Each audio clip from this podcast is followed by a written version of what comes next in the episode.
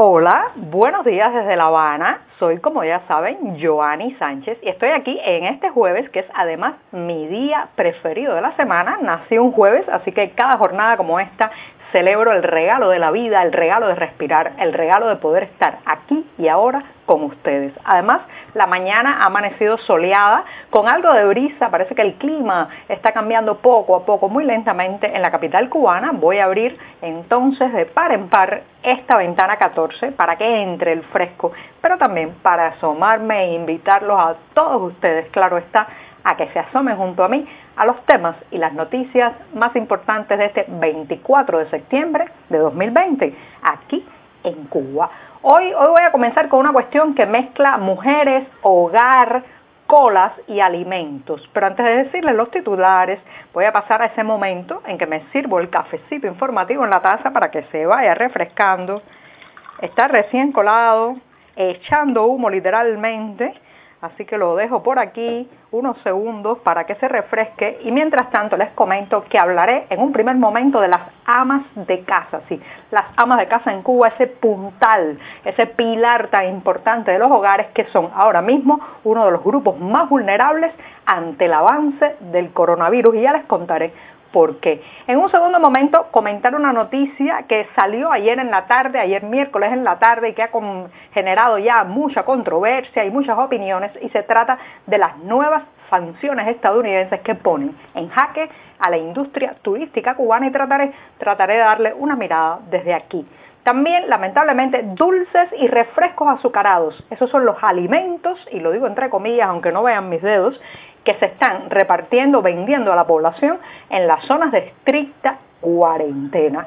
Y por último, el Centro Jurídico Cubalex ha lanzado un concurso fotográfico y les daré los detalles para los que quieran participar en este certamen.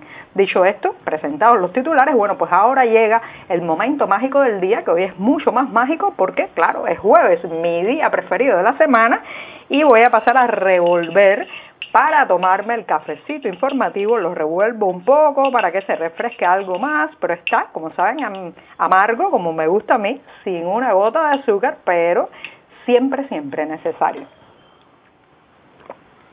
Después de este largo y primer sorbito del día, pues los invito, como es tradición también en este podcast, a que visiten las páginas del diario digital 14medio.com y allí, allí podrán ampliar muchos de estos temas y la mayoría de estas noticias. Bueno, pues me voy rápidamente a la primera cuestión del día que tenía que ver con amas de casa.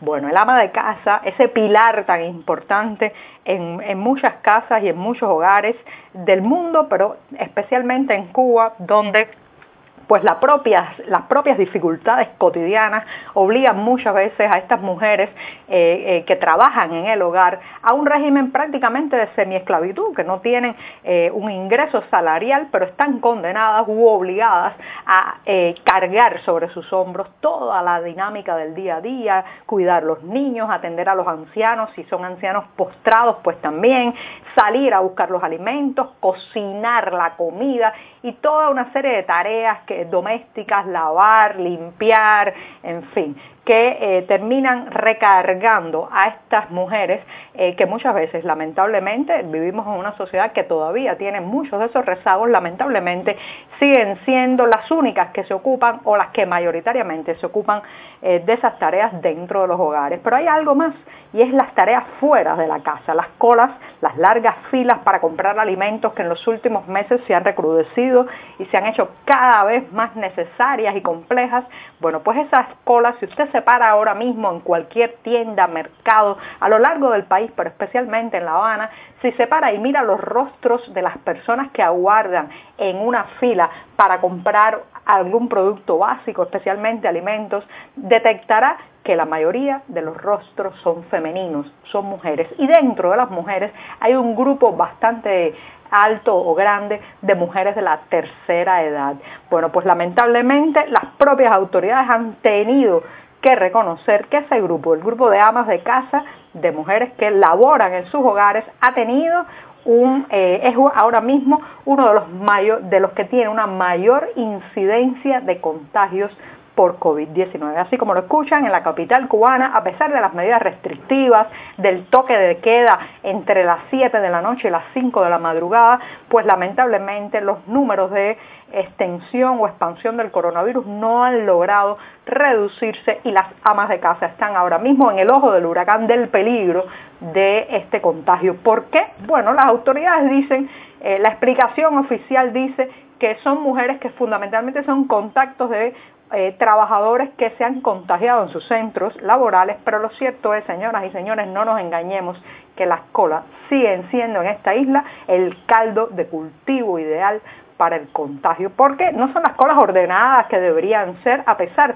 de las multas, la represión, el castigo, bueno, a pesar de todo eso, eh, las colas siguen siendo muchas veces verdaderos tumultos, aglomeraciones, sálvese quien pueda, dado la ansiedad, el, estrés que genera el pensar que se va a quedar uno sin el producto y sin la mercancía a pesar de horas y horas de aguardar.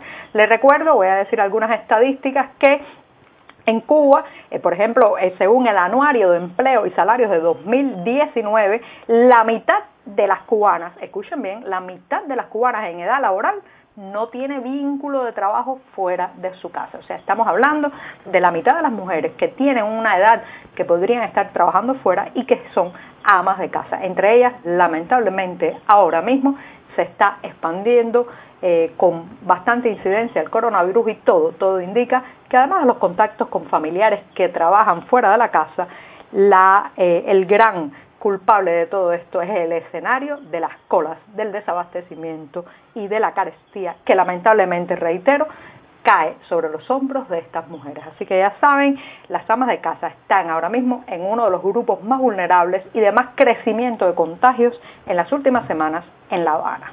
Dicho esto, me voy a dar el segundo sorbito o buchito de café del día. Voy a revolver un poco porque todavía está caliente.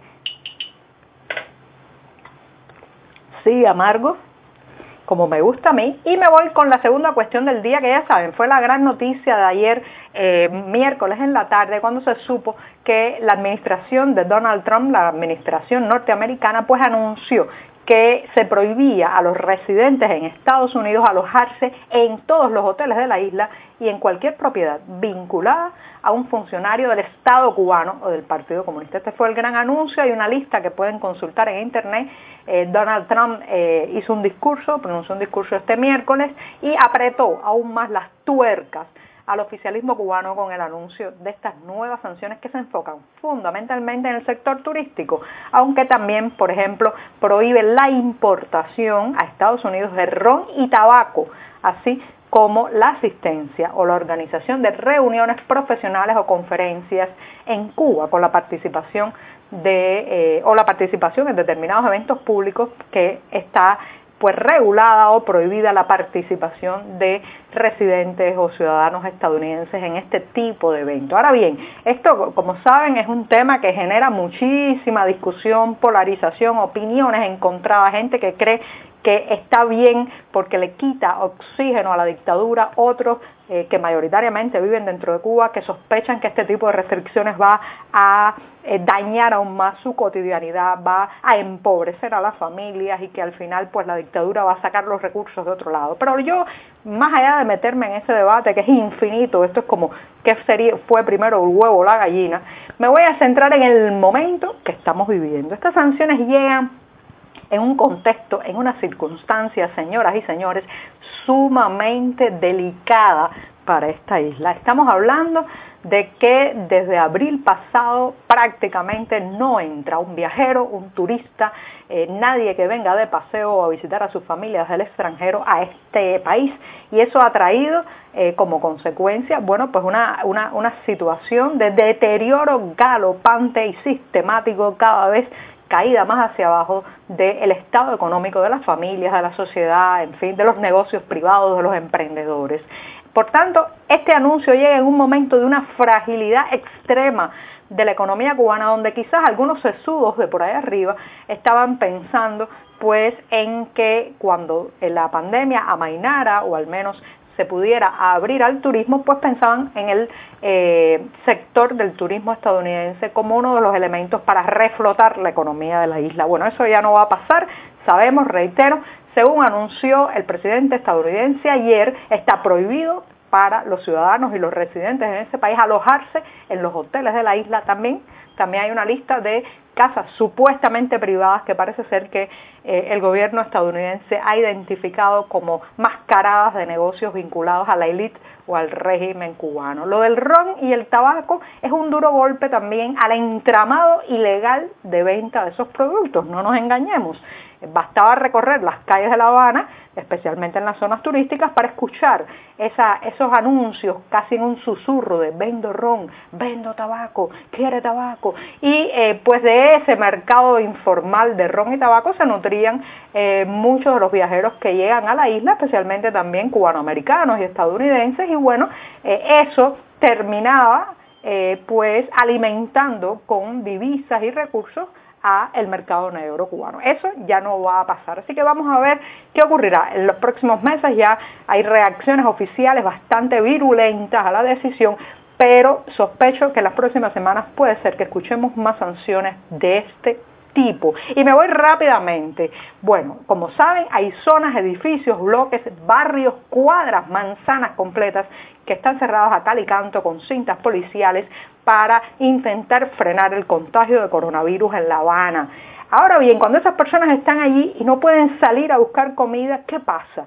Les llevan, les llevan alimentos, pero ¿qué les están vendiendo? Ojo, ¿qué les están vendiendo? Fundamentalmente lo que mi abuela llamaría chucherías galletas dulces, refrescos azucarados, caramelos para niños, señoras y señores.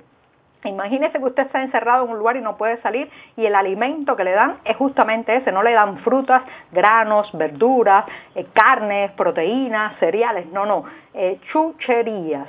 Bueno, eso en un país que nada más y nada menos tiene una prevalencia de diabetes de 64 personas por cada mil habitantes. Como me escuchan, un indicador que se vuelve más alarmante si se mira a las personas de más de 60 años, donde 200 de cada mil tienen diabetes o padecen de ella. Así que imagínese usted, en una sociedad golpeada por la diabetes, además estar dando azúcar, componentes azucarados a las personas que están obligadas a quedarse en su casa con niños, con ancianos. Bueno, pues eso es lo que hay. Caramelos, africanas, ese pequeño sorbeto cubierto de un chocolate muy dulce que es muy popular en Cuba. Bueno, eso es lo que le están vendiendo, ojo que no es gratis, a las personas que están en cuarentena. Y me voy rápidamente, hay un concurso que lo ha organizado el Grupo de Asesoramiento Jurídico Cuba Lex.